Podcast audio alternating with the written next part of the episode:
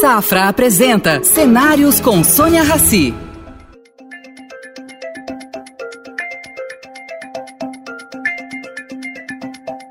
Bom dia, embaixador. Muito obrigada por ter aceito o nosso convite. É um prazer tê-lo aqui no, no projeto Cenários, uma parceria do Estadão com o Safra. Uh, se o senhor adivinhar a primeira pergunta que eu vou fazer para o senhor, o senhor não ganha nada, porque é óbvia. Embaixador, você já foi embaixador brasileiro em Washington, já rodou o mundo, conhece tudo. O que, que o senhor acha que vai acontecer daqui para daqui para frente? Quais são as mudanças que podem acontecer, não só no, nos Estados Unidos, como também no mundo, com essa troca de poder americana? Olha, antes de mais nada, eu quero agradecer o convite. Para mim também é um grande prazer. Eu tenho acompanhado, pelo, é, sobretudo pela, pelo jornal, pelo Estado, a, a entrevista, por exemplo, que você fez com o Mendonça de Barros, né? e vejo a qualidade desse programa né? que você está conduzindo. Né? Ai, obrigada, embaixador. Não, é muito bom. Eu realmente até recortei aquela entrevista que achei muito boa, né, como referência. Né? E, e queria dizer que, quanto à sua pergunta, eu acho que há dois aspectos. Né? O que vai acontecer no curto prazo, que é a questão é, da concessão, do reconhecimento que o Trump perdeu, e o que vai acontecer mais ao longo prazo, que é o novo governo. A curto prazo, é, eu creio que Trump vai esgotar todas as chicanas possíveis para tentar evitar de reconhecer e que ainda que ele seja obrigado a deixar o poder, como vai ser, né? ele nunca vai admitir que ele perdeu a eleição. Ele vai criar de novo um outro mito, né? de que ele tinha ganhado a eleição, mas que roubaram e que ele teve que sair. Né? Você sabe que até hoje ele diz né, que na primeira eleição de 2016 ele ganhou no voto popular, quando ele perdeu por mais de 3 milhões. Né? Ele não tem nenhum compromisso com a realidade. Com a verdade, né? com a verdade. Nenhum, nenhum, nenhum. E depois você sabe, para ele, não há nada no mundo pior do que ser um loser, quer dizer, um perdedor. Né? Perdedor, para ele, é, é a suprema desonra. Né? Então, ele não vai dizer que perdeu, ele sempre é um vencedor. Em tudo na vida, ele é assim. Você sabe que ele fracassou em inúmeros é, negócios, mas nunca admitiu. Ele diz que ele é um grande homem de negócios, ele vai à justiça. Então, é para esse tipo de pessoa, a realidade é irrelevante. Né? Então, ele não vai é, admitir. É, ele, ele, ele na, na, na, na, minha opinião, professor, ele tem um problema grave de personalidade. Sim, não é uma estratégia ele não admitir, é simplesmente ele não quer admitir por uma questão de vaidade, de personalidade, de desvio, enfim. Não sei se o senhor sabe, o senhor sabe que ele, que ele falsificou a prova com, com a qual ele entrou na universidade? É, não, ele, ele é assim. E depois você vê, como você disse, Sônia, esse tipo de personalidade não aceita a verdade. Você se lembra aquele filme alemão sobre o, os últimos dias do Hitler, né? que aparece muitas vezes na, nas mensagens do Facebook, né? que é quando os russos já estão entrando de Berlim e ninguém tem coragem de dizer a ele que acabou, né? que ele perdeu, né? Porque esse tipo de, de pessoa não aceita a derrota, né? em hipótese alguma. Agora, o fato dele aceitar ou não não vai mudar o desfecho, porque os Exatamente. republicanos, os republicanos estão fazendo um pouco de jogo de cena por algum tempo, até porque não querem romper com ele, né? Mas isso vai durar uns dias no máximo. Né? Eu já ouvi uma uma versão dos Estados Unidos de que eles estão esperando alguns dias mais para fazer o que eles fizeram com Nixon.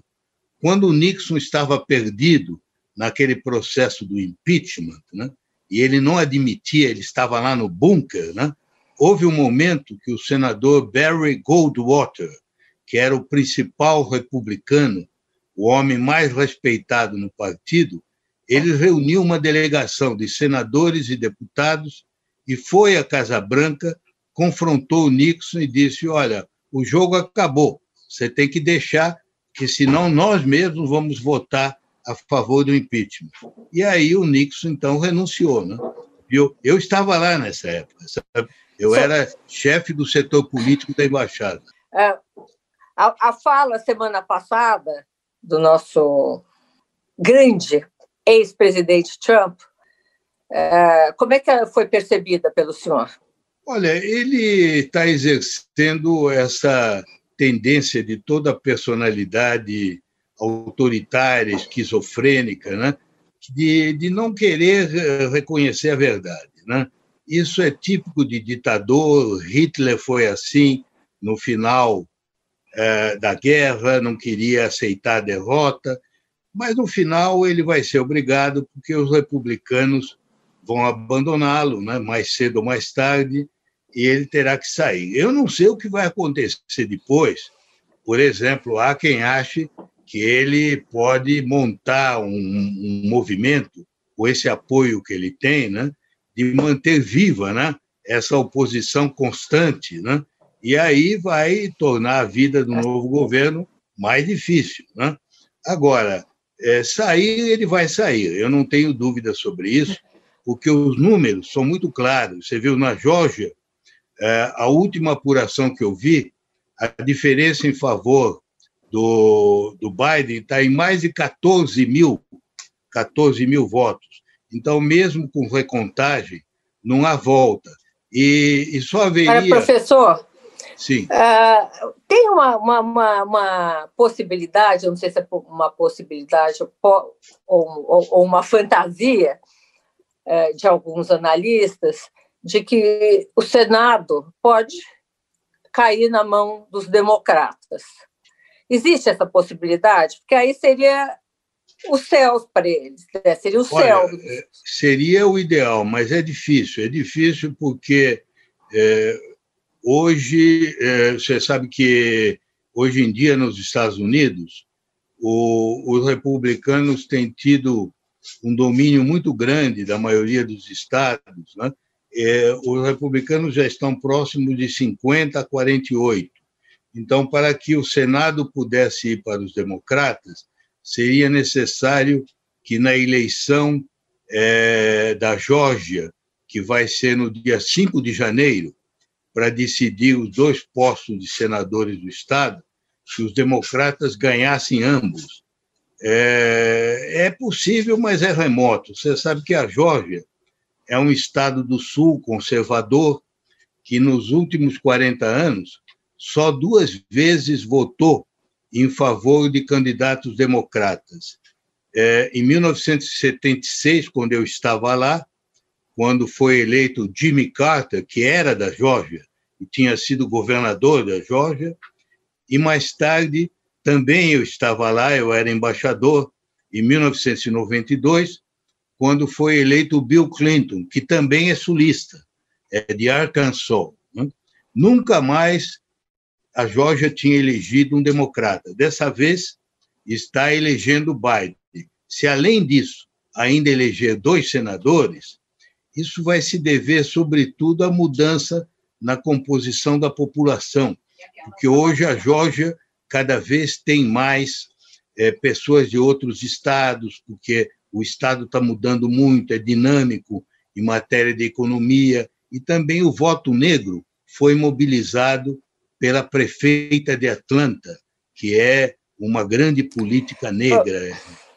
Então, eu estou te dizendo isso porque é remoto, porque se de fato os democratas ganharem dois votos, dois senadores, na Georgia, ficará 50-50. E aí eles terão o voto de desempate da vice-presidente, que é quem preside o Senado, tá. a Kamala tá. Harris. Mas, como você vê, tá. de qualquer forma, é muito apertado, né? E é uma hipótese é, difícil de ser. Difícil de acontecer.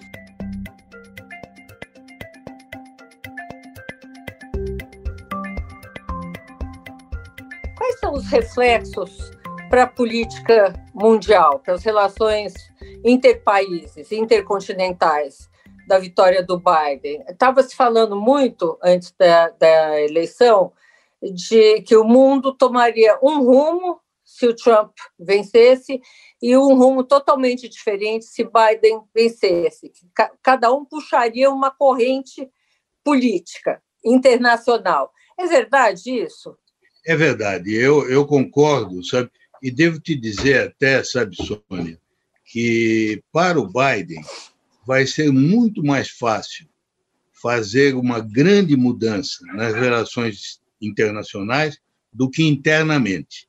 Porque internamente o programa dele enfrenta uma resistência muito forte dos senadores conservadores. Ele quer, por exemplo, aumentar a faixa de imposto para as grandes empresas. Exatamente. Você sabe que hoje em dia a faixa das grandes empresas é muito baixa e ele quer aumentar para poder ter uma política mais igualitária, né? de favorecer as pequenas e mais, e mais recursos médias. também, né? É, mas isso não passa de jeito nenhum com esse Senado republicano. Né? Então, na, nas questões internas, ele terá mais dificuldade de avançar. Já nas questões internacionais, será mais fácil, porque depende basicamente do presidente. A Constituição americana concentra muito poder na mão do executivo em política externa. Então, veja você o seguinte: eu vou te dar alguns exemplos. Mas para a política interna, embaixador, é, é muito pequena a flexibilidade, né? É verdade. O, é. o presidente americano internamente ele pode fazer muito pouca coisa sem o aval do Congresso. Digamos que ele, ele pode avançar se ele conseguir construir um consenso com os republicanos. Né? Então, depende muito de encontrar um terreno comum. Não é impossível. Né? Por exemplo, na questão do pacote de estímulo econômico é, os dois lados ainda estão distantes, mas tanto republicanos como democratas querem aprovar um novo pacote, porque você sabe que a economia está sofrendo muito né, com o agravamento da doença.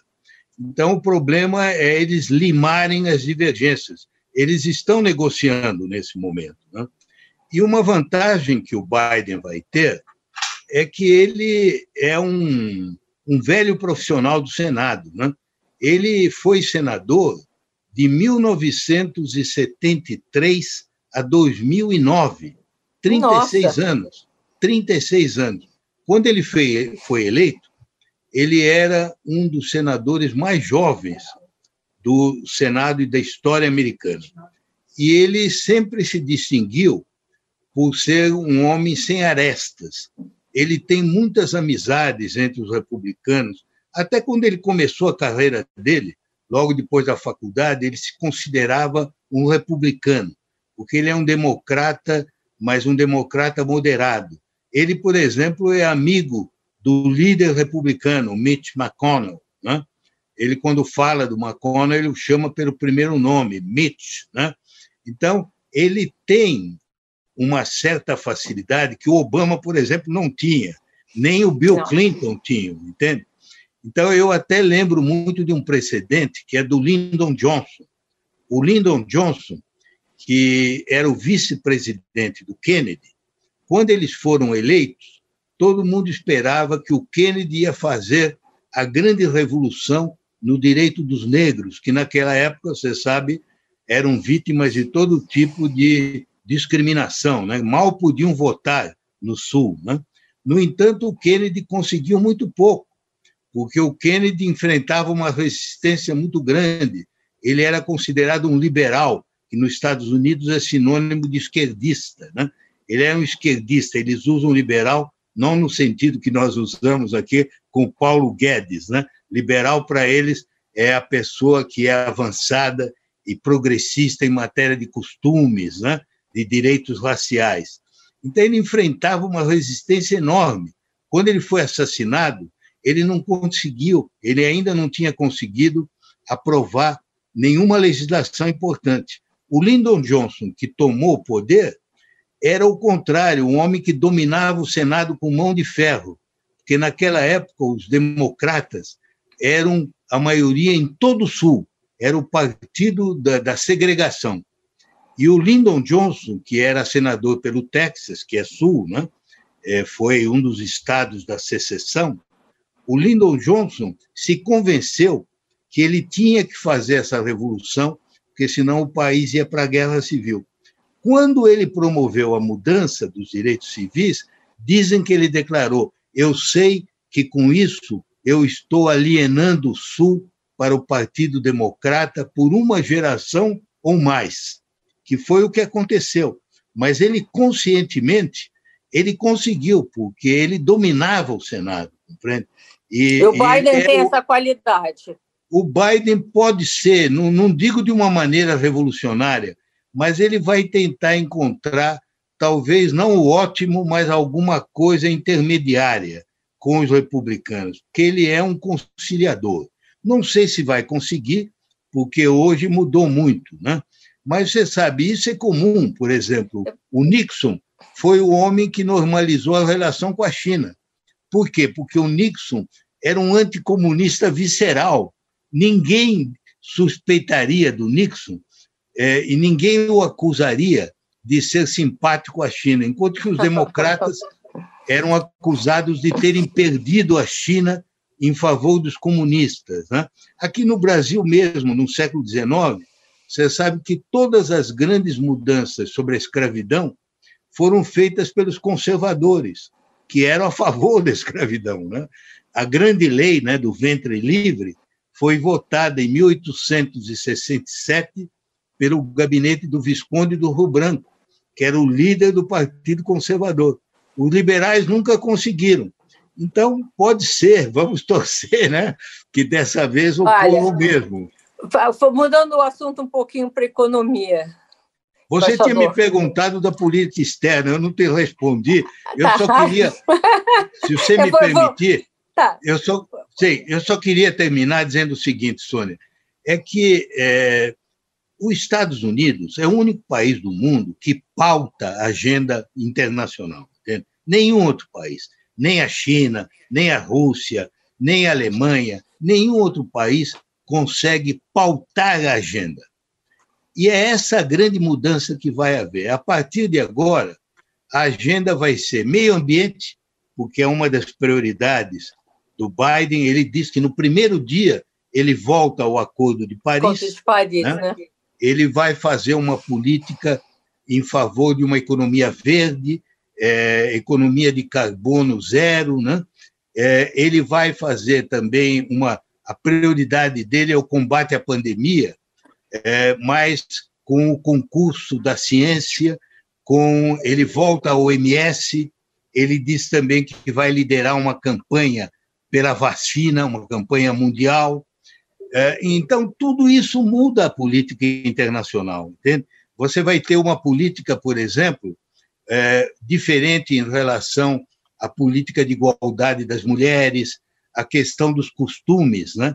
que hoje em dia é. É, essa questão do aborto, né, isso tudo que o, o, governo Trump, como o governo Bolsonaro, tem uma posição muito retrógrada, né, muito obscurantista, tudo isso muda.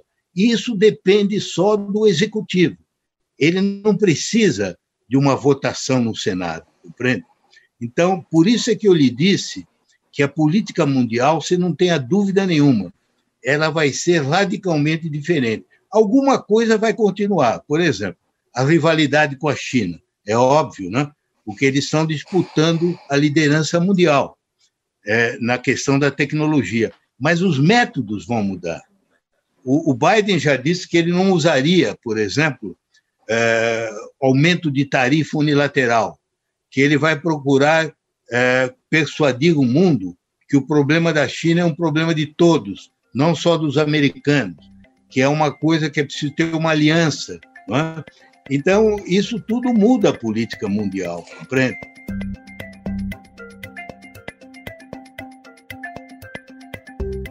Para embaixador, pegando esse gancho, justamente das tarifas, eu queria falar um pouquinho sobre a área econômica.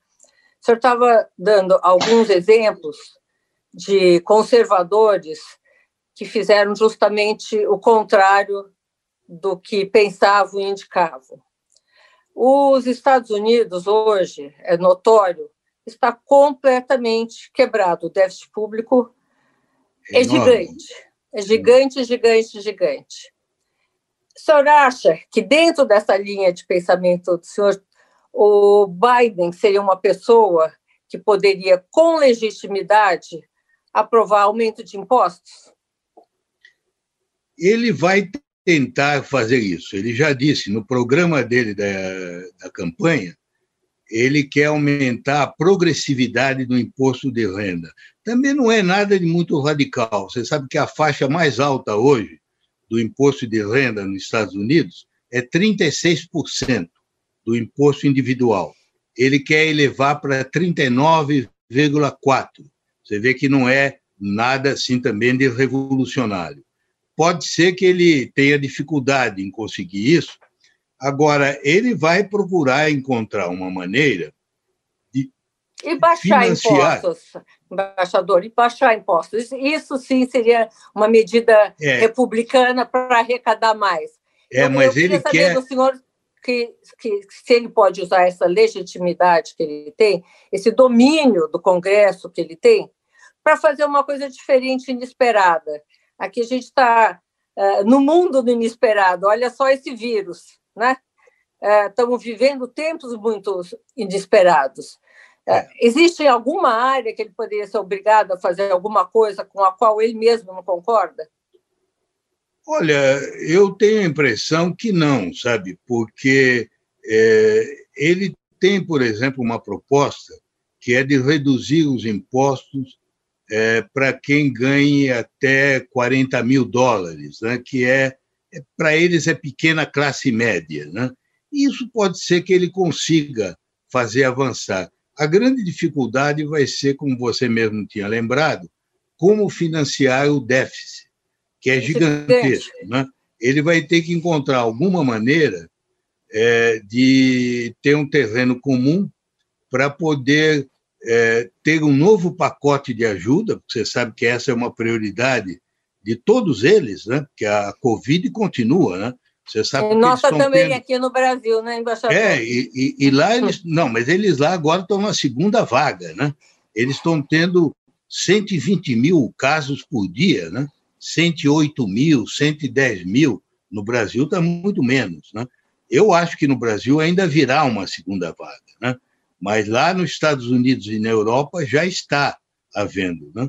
Então, ele vai precisar encontrar um terreno comum. Mas, como eu lhe disse, nessa área é mais difícil. Enquanto que na área internacional, eu tenho a impressão que ele pode avançar muito depressa e, e desde o primeiro dia, que ele vai voltar como eu disse, ao Acordo de Paris, ao OMS, e ele vai convocar uma conferência.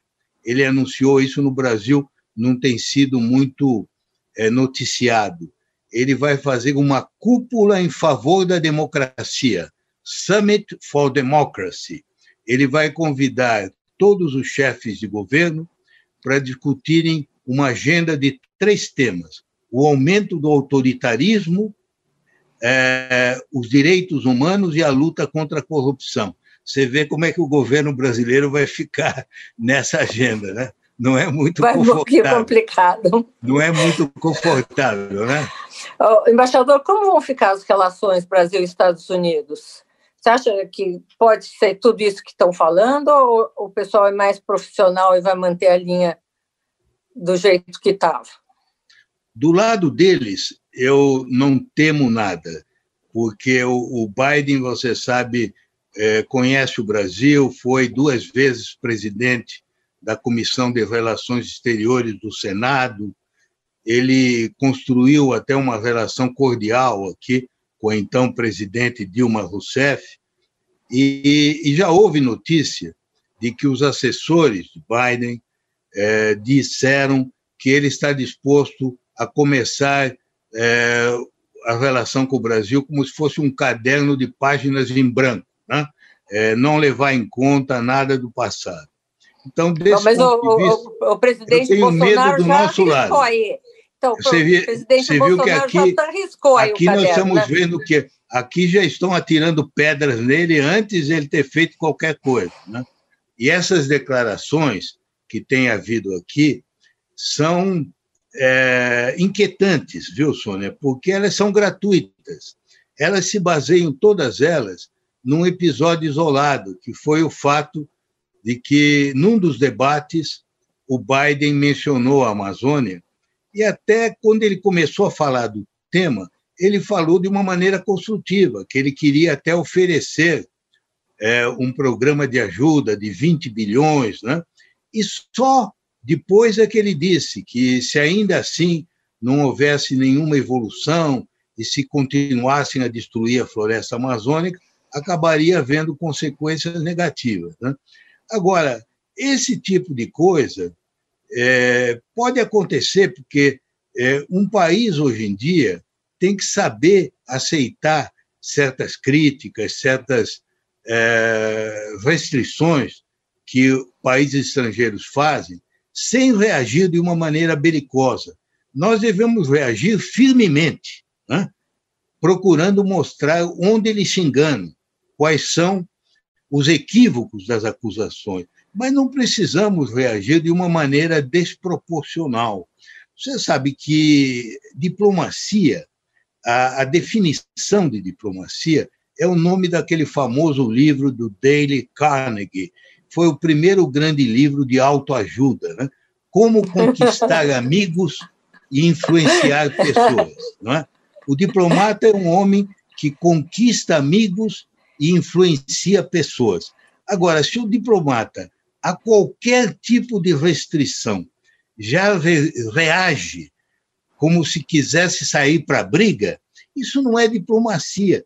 Isso ele faz porque ele quer agradar esse eleitorado. Você sabe que há um grupo do, que apoia o nosso presidente que gosta desse tipo de valentia, né?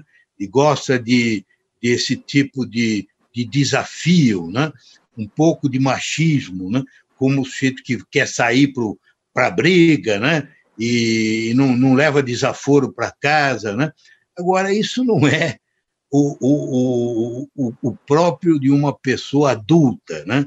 Muitas das declarações que o Bolsonaro faz, como essa, por exemplo, de, da pólvora, né? que é preciso ter pólvora para defender a Amazônia, parecem declarações de um menino adolescente, né? de um menino que ainda não cresceu. Né? Então, uma pessoa adulta que, que seja madura é, sabe dialogar, né? sabe é, contra-argumentar.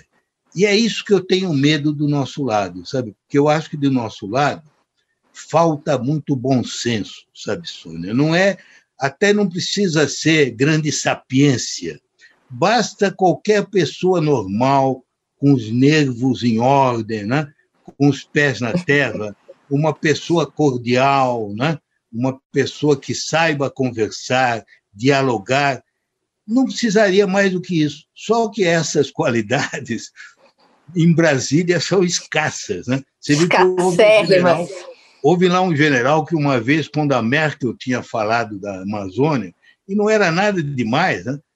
propôs que o Brasil adotasse sanções comerciais contra a Amazônia, contra a Alemanha. Né? Você imagina, é uma coisa de dar gargalhadas. Né? O Brasil aplicar sanções econômicas contra uma das maiores potências econômicas do mundo. Né?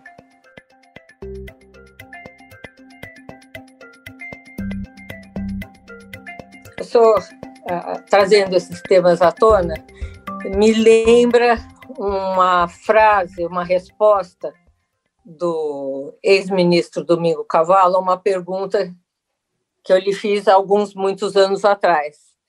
Eu cheguei para ele e falei, embaixador, qual a principal diferença entre Brasil e Argentina? Ele me respondeu o seguinte: simples. Ustedes tener el samba. Nosotros tenemos el tango. Cuando afundamos, afundamos. Y ustedes nunca van muy arriba e nunca vão muito abaixo.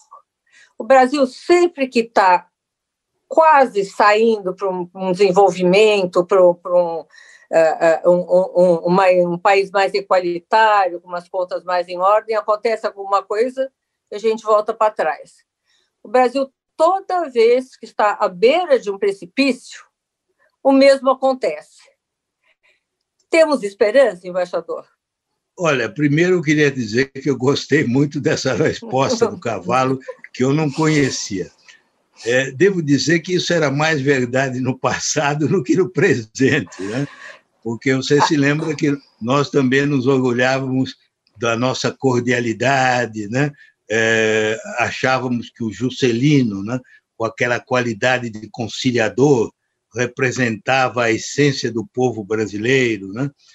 É, isso ainda continua Mas, sendo verdade. Eu acho que ainda é verdade. Né? Ele, ele quis dizer isso na área econômica. É, não, eu entendi, eu entendi. É, é, é, é, o, o, nosso déficit, comportamento político é. deste governo, não só deste governo, como dos estados e municípios, todo, o Brasil inteiro. Há uma chance, o senhor tem esperança que isso possa ser mudado no curto Olha, prazo? Olha, eu entendi, eu entendi o que você disse. O, o, o que eu queria te dizer, viu? o que é esperança? Esperança, em termos não religiosos, né, é uma confiança de que o futuro vai ser melhor do melhor. que o presente. Como normalmente nós achamos que o nosso presente é melhor do que era na época que tínhamos aqui escravidão, né? que é um país atrasadíssimo. Né? Então, se você não tiver confiança que o amanhã vai ser melhor que o dia de hoje, aí realmente é difícil ter razões para viver. Né? Eu tenho esperança. Eu acho que, apesar de tudo, não só em termos econômicos, como o Cavalo diz, mas em termos de temperamento, o Brasil não perdeu essas qualidades de moderação. Ele perdeu provisoriamente. Né? porque, devido a muitas circunstâncias que nós conhecemos, né, a situação aqui se polarizou, se radicalizou. Nós tivemos no passado alguns momentos assim, como foi aquele momento antes do golpe militar de 64. Mas eles são raros na nossa história, né? não são a constante, como é não. no caso da Argentina. Né? Não, então, nós não. temos isso. Temos razão para ter esperança. Eu tenho. Agora, eu devo te dizer eu que não espero, eu não espero muito deste governo. Gostaria, porque eu não tenho nenhum preconceito contra ele, nem contra governo nenhum, que eu não sou de nenhum partido. Mas eu não vejo nessas pessoas a disposição de mudar, né? Porque veja o seguinte, eu queria te dizer isso, está bem dentro do nosso diálogo. Eu acho que um governo sensato é, no Brasil de hoje é, receberia a eleição do Biden não como uma ameaça, mas como uma oportunidade. Porque tudo que ocorre na vida pode ser um desafio, né? uma ameaça, mas também uma oportunidade. Oportunidade em que sentido? De dizer, olha, os Estados Unidos, que é a maior potência do mundo, está mudando. Não seria a hora de nós repensarmos a nossa política externa, de reexaminarmos o que estamos fazendo na Amazônia, no Pantanal, né?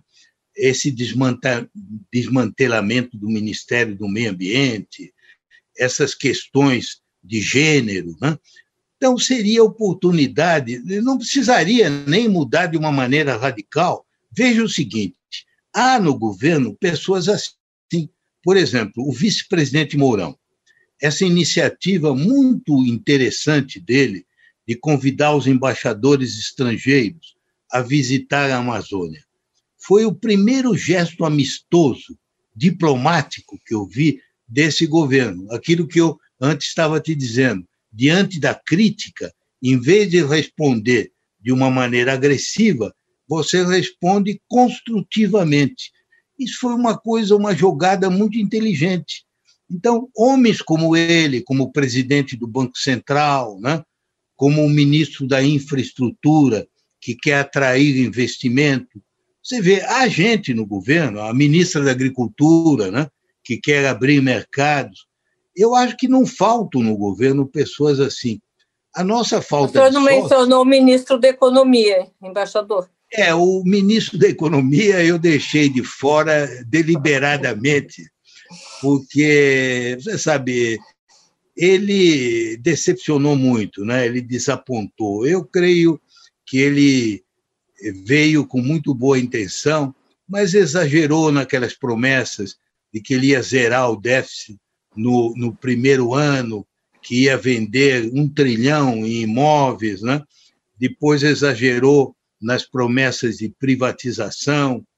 E, e ultimamente, o que eu noto né, é, é que ele está se parecendo cada vez mais com o chefe dele. Isso não é uma reflexão original minha, sabe?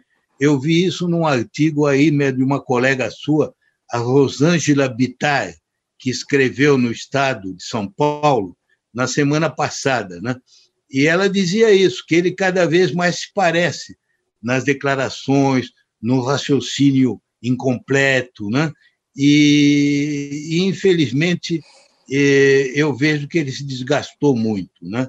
Eu, Mas eu acho eu, isso, uh, eu, isso, eu vi que o Mendonça de Barro te disse até, né? O, o Zé Roberto te disse na, na tua entrevista, né? Que nós estávamos uma situação grave porque pela primeira vez nós tínhamos uma equipe econômica que é. tinha perdido autoridade e prestígio. Né?